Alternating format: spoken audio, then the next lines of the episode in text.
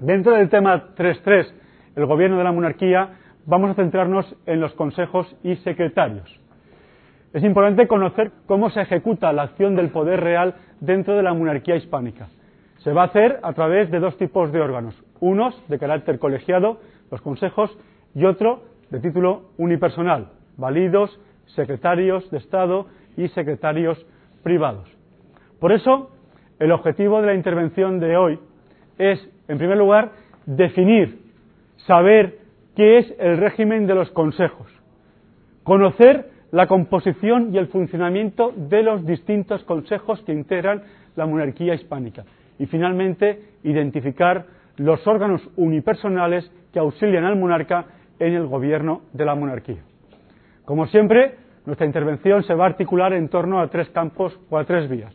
Empezaremos definiendo el concepto polisinodial, qué es el régimen polisinodial. A continuación, descenderemos a enumerar y a estudiar las distintas clases de consejos que integran la monarquía hispánica y acabaremos haciendo una referencia a los órganos unipersonales, al valido y a los secretarios del rey.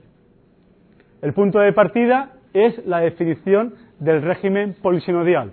Debemos, de nuevo, recordar cuál es la configuración de la monarquía hispánica. De nuevo, como sabéis, al unirse en la persona del monarca los distintos territorios que integran la monarquía hispánica, ellos, esos territorios, van a conservar su peculiar estructura política. Esa circunstancia va a motivar el problema o la necesidad de institucionalizar la monarquía hispánica, es decir, dotar a ese ente de órganos propios, distintos de los órganos de gobierno de los distintos territorios que integran la monarquía hispánica. Es decir, se hace necesario que el Estado de la monarquía hispánica disponga de órganos generales propios de administración y gobierno, diferentes, distintos a los existentes en los diversos reinos que la integran. Por eso, la institucionalización de la monarquía hispánica se hace en el llamado régimen polisinodial, que articula la administración central del Estado en una compleja red de organismos colegiados, denominados consejos. Los consejos están compuestos de un presidente, en la mayoría de los casos esa presidencia recae en el rey, aunque en ocasiones la delega y nombra a otra persona para que supla la autoridad regia, y en ellos se integran tanto nobles, eclesiásticos como entendidos del derecho. Además, los consejos, como veremos, tendrán sus propios órganos auxiliares, su propio personal auxiliar, como notarios, secretarios o fiscales. Esos consejos, su función primordial, como bien indica la palabra, es asesorar al monarca.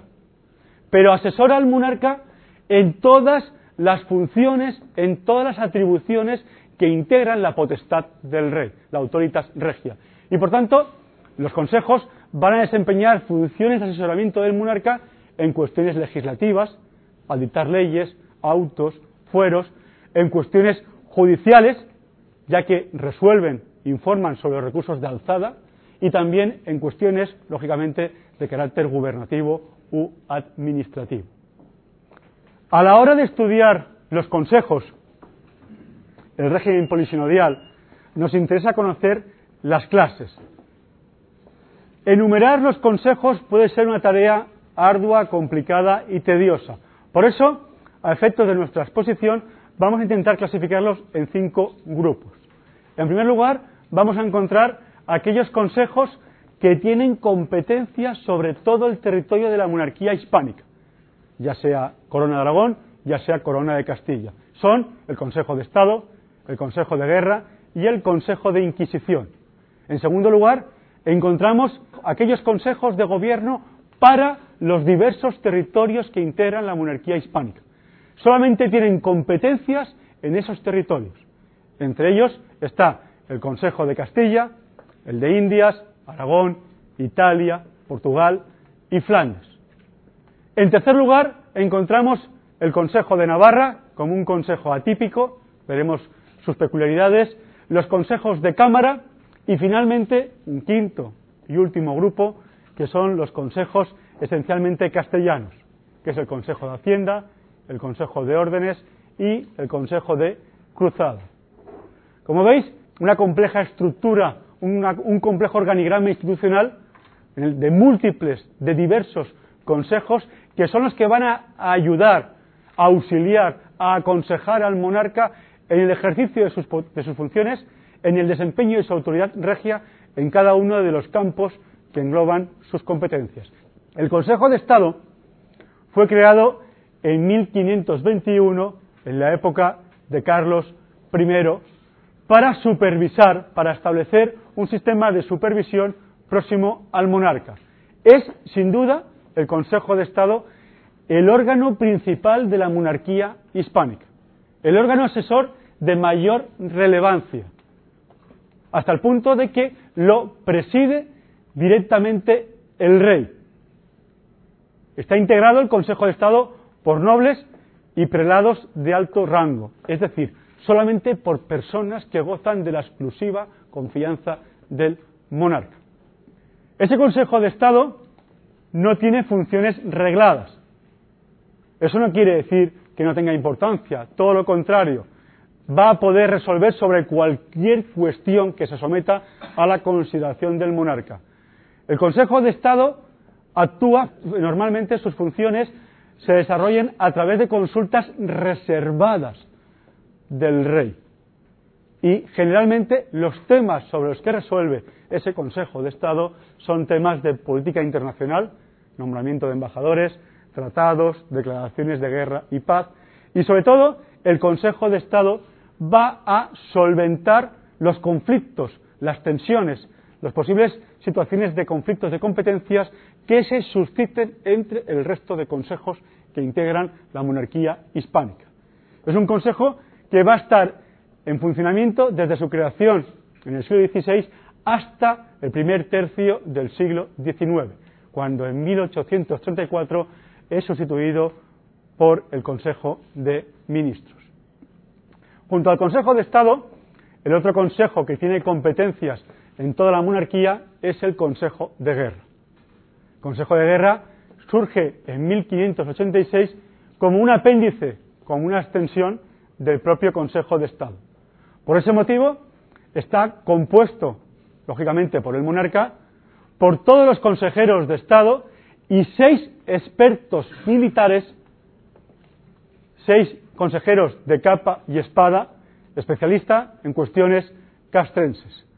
Además, ese Consejo de Guerra se articula, se estructura en dos secretarías, una para los asuntos de tierra y otra para los asuntos de mar. Las funciones, las competencias del Consejo de Guerra son lógicamente de origen o de carácter castrense.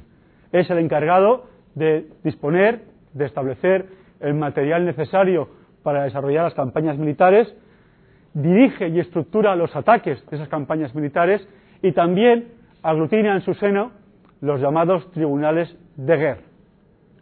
Junto al Consejo de Estado y el Consejo de Guerra, también encontramos como consejos con competencias en toda la monarquía el Consejo de la Inquisición. El Consejo de la Inquisición surge en 1488. Está compuesto por un presidente, en este caso el Inquisidor General, y cinco consejeros, normalmente, lógicamente, de carácter religioso, dos asesores y un fiscal. Aquí interesa señalar en la composición del Consejo de la Inquisición la prevalencia, la relevancia del Inquisidor General, ya que todo se encontraba supeditado a él, hasta el punto de que si hubiera alguna cuestión en la que no hubiera consenso, no hubiera acuerdo, prevalece la opinión, el parecer del inquisidor general.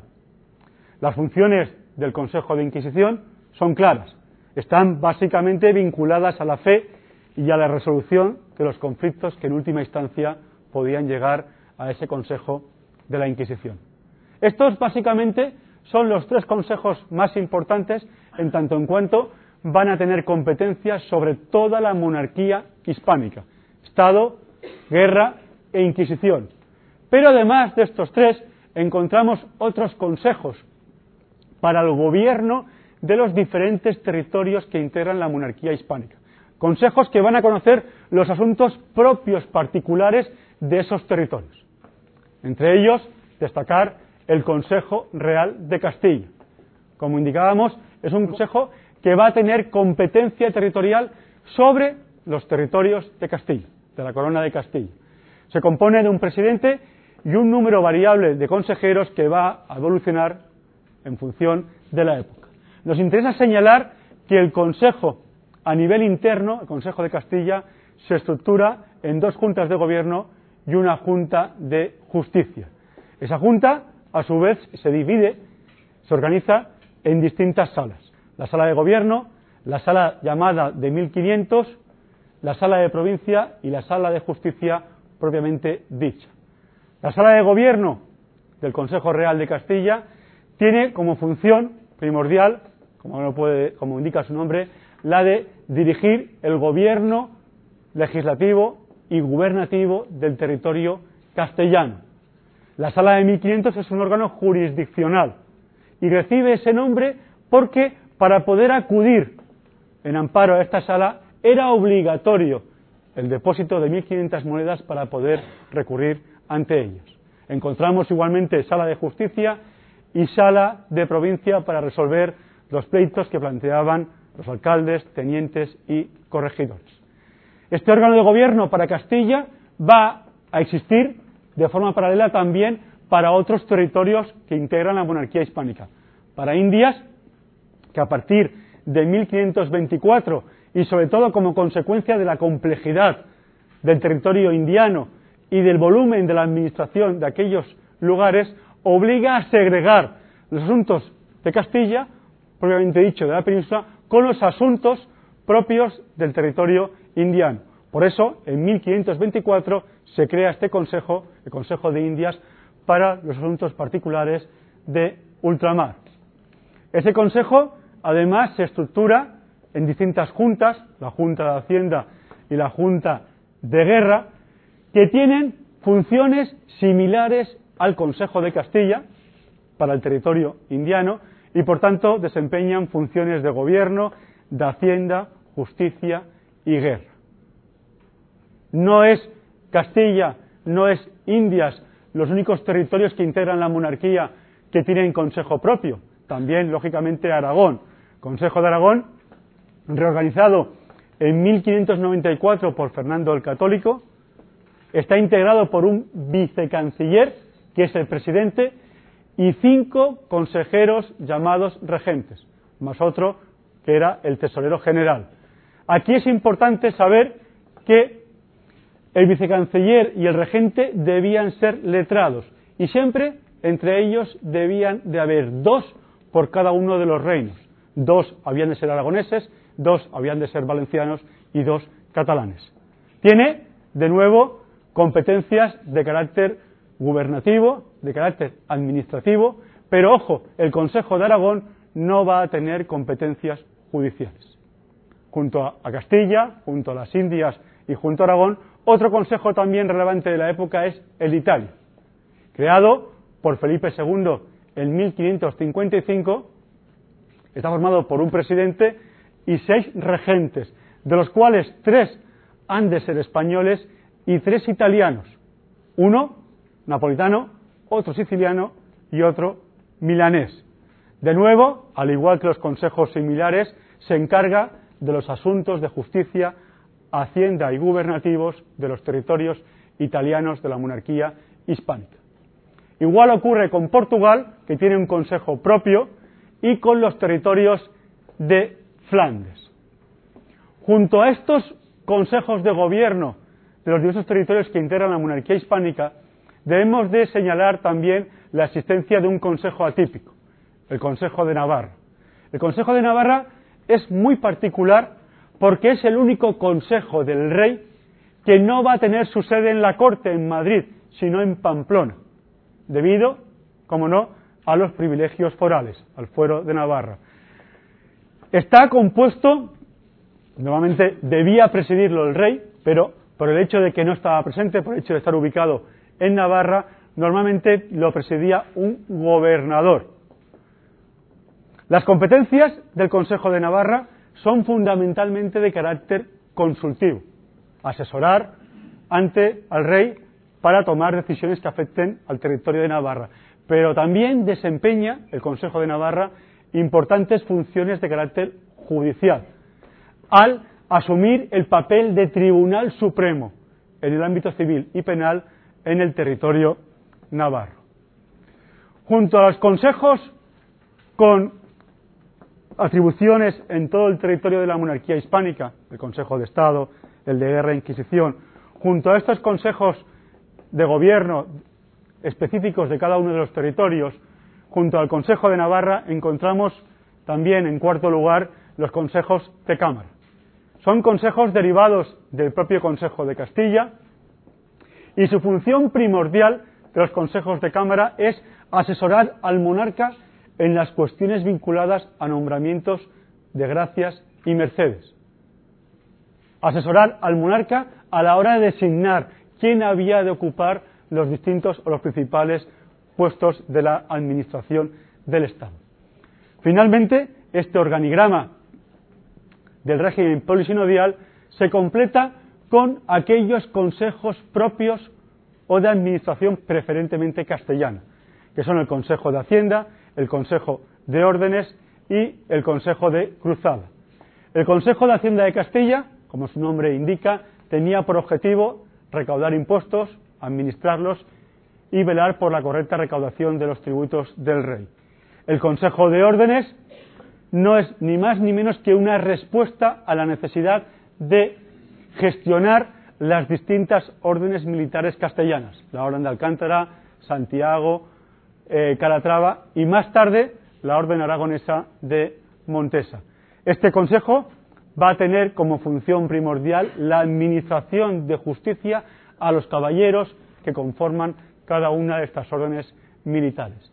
Y junto al Consejo de Hacienda, el Consejo de Órdenes, termina o acabamos esta compleja maraña o este complejo diseño del régimen polisinodial con el llamado Consejo de Cruzada, creado en 1525 fundamentalmente para recaudar, para administrar los ingresos de las bulas papales y los subsidios pontificios concedidos para la expulsión de los musulmanes, así como en la lucha para los turcos. Esta es, a grandes rasgos, la gran baza, la gran herramienta que van a utilizar los reyes, los titulares de la monarquía hispánica, para gestionar esa vasta mole, ese ente jurídico político complejo como es la monarquía hispánica. Pero no solamente se van a apoyar en estos órganos colegiados, también van a disponer de órganos de carácter unipersonal. Esos órganos son la figura de los validos y los llamados secretarios del rey, dentro de los cuales tenemos que diferenciar a los secretarios de Estado y, en segundo lugar, a los secretarios privados y secretarios del despacho universal. Los validos es, sin duda alguna, el puesto de mayor confianza del monarca y, por tanto, es un puesto de extraordinaria relevancia. La figura del valido alcanza su cenit, su mayor esplendor, a partir del siglo XVII, en la época de los Austrias menores. Tomás y Valiente apunta como dos características para identificar al valido, a la persona de confianza del monarca dentro de la corte. El valido va a presentar una íntima, una estrecha amistad con el rey y va a tener una intervención directa en la resolución de las cuestiones propias del gobierno de la monarquía. Algunos validos son, en la época de Felipe III, el duque de Lerma y el duque de Uceda, el ya conocido durante el reinado de Felipe IV por su memorial, el conde duque de Olivares, tenga vuestra majestad por el negocio más importante de su monarquía. ¿Recordáis? También, en la época de Carlos II, un jesuita extranjero, Nízar, como válido. La figura de los válidos prácticamente llega hasta comienzos del siglo XIX, porque durante el reinado de Carlos IV encontramos o identificamos como válido a Manuel Godoy. Pero junto a los válidos, el rey va a disfrutar, va a tener también para el desempeño de su autoridad de unos secretarios. Estos secretarios del rey pueden serlo por diferentes títulos. Unos ostentan la condición de secretario del rey simplemente como una distinción honorífica que se añade a su propio quehacer, pero encontramos también a los secretarios del rey que lo son también de los distintos consejos. Lógicamente, el secretario más importante que asesora al rey va a ser el secretario del consejo más relevante, el secretario del Consejo de Estado. Y por último, encontraremos como secretarios del rey a una serie de oficiales, de personal de confianza, que se ubica en el, en el entorno inmediato del monarca y van a ser los encargados de despachar como secretarios privados con él. Esos son realmente estas últimas clases, el secretario del Consejo de Estado y los secretarios privados, los que desempeñan un papel de primer orden en el, en el funcionamiento de la monarquía hispánica. Pero veámoslos por partes, vayamos por turnos. Los secretarios de Estado. Los secretarios de Estado van a ser siempre secretarios del rey. Hay que señalar que estos secretarios de Estado van a desempeñar, van a despachar directamente con el monarca y van a ser los que adquieran un importante protagonismo como consecuencia del modo en el que tratan los asuntos con el rey.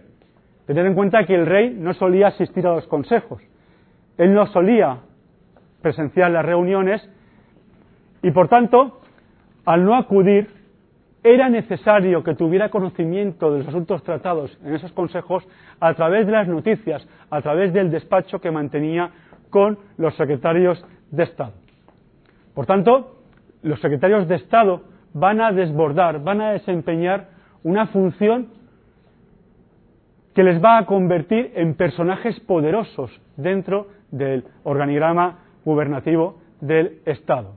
Estos secretarios de Estado van a alcanzar su máximo esplendor en la época del siglo XVI, cuando van a ser los encargados de resolver, de despachar directamente con el monarca los asuntos tratados en los distintos consejos.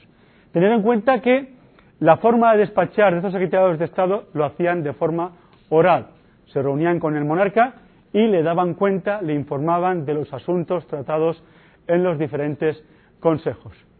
Estos secretarios van a desempeñar su labor conjuntamente con los llamados secretarios privados del monarca.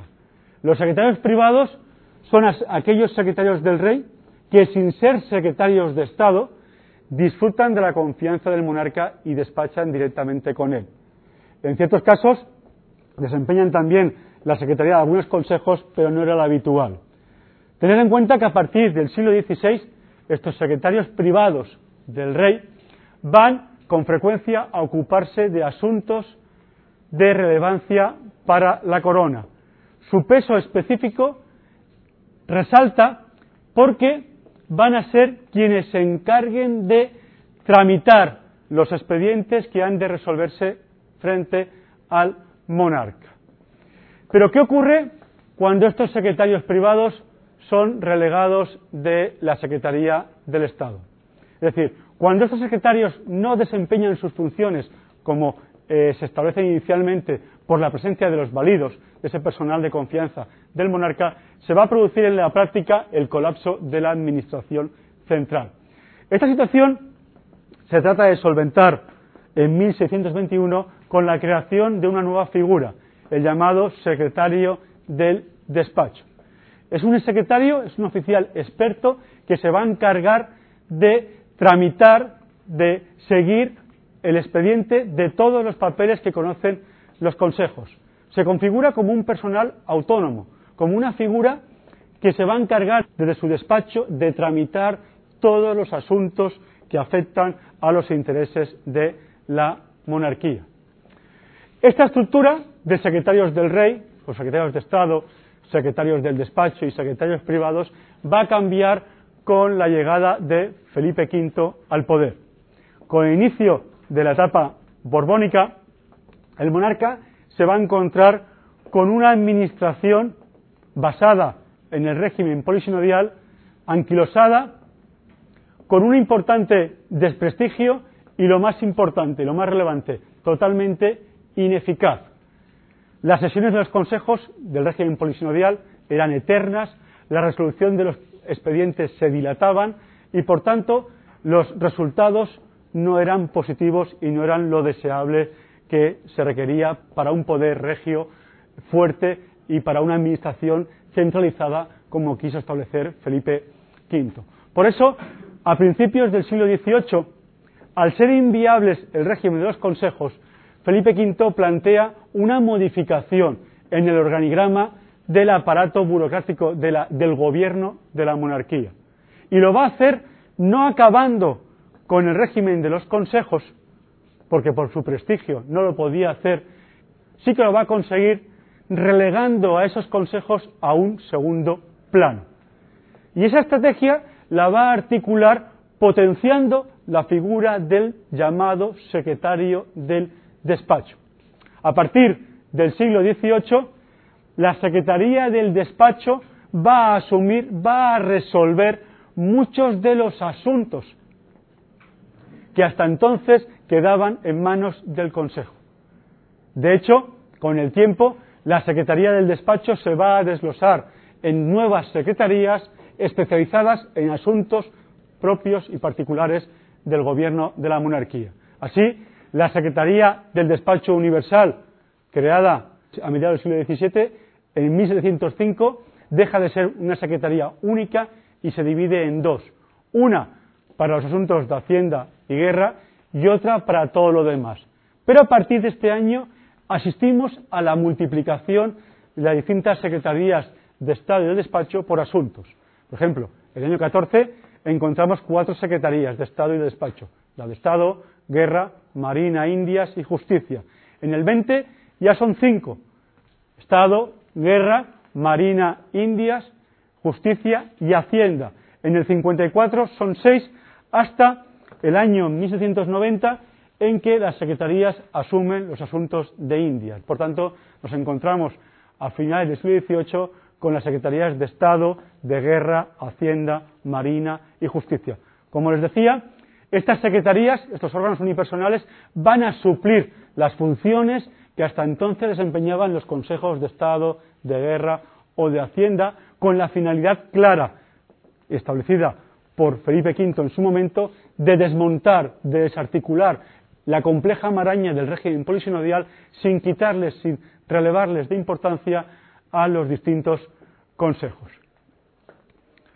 En resumen, y para terminar, hoy hemos tenido ocasión de estudiar la definición del régimen polisinodial, qué son los consejos, enumerar y entrar a analizar la composición y las competencias de las distintas clases de consejos que hemos diferenciado entre aquellos que tienen atribuciones en todo el territorio de la monarquía, otros para el gobierno específico de cada uno de los territorios, hemos hecho referencia al Consejo de Navarra, al Consejo de Cámaras y finalmente nos hemos referido a esos consejos esencialmente castellanos como el Consejo de Órdenes, el Consejo y el Consejo de Cruzada. Para terminar, nos hemos referido a los órganos unipersonales, haciendo referencia al personal de confianza del monarca, a los válidos, pero deteniéndonos en ese personal que van a ayudar al monarca a ejecutar la acción de gobierno, los secretarios del rey. En primer lugar, el secretario de Estado y posteriormente los secretarios privados.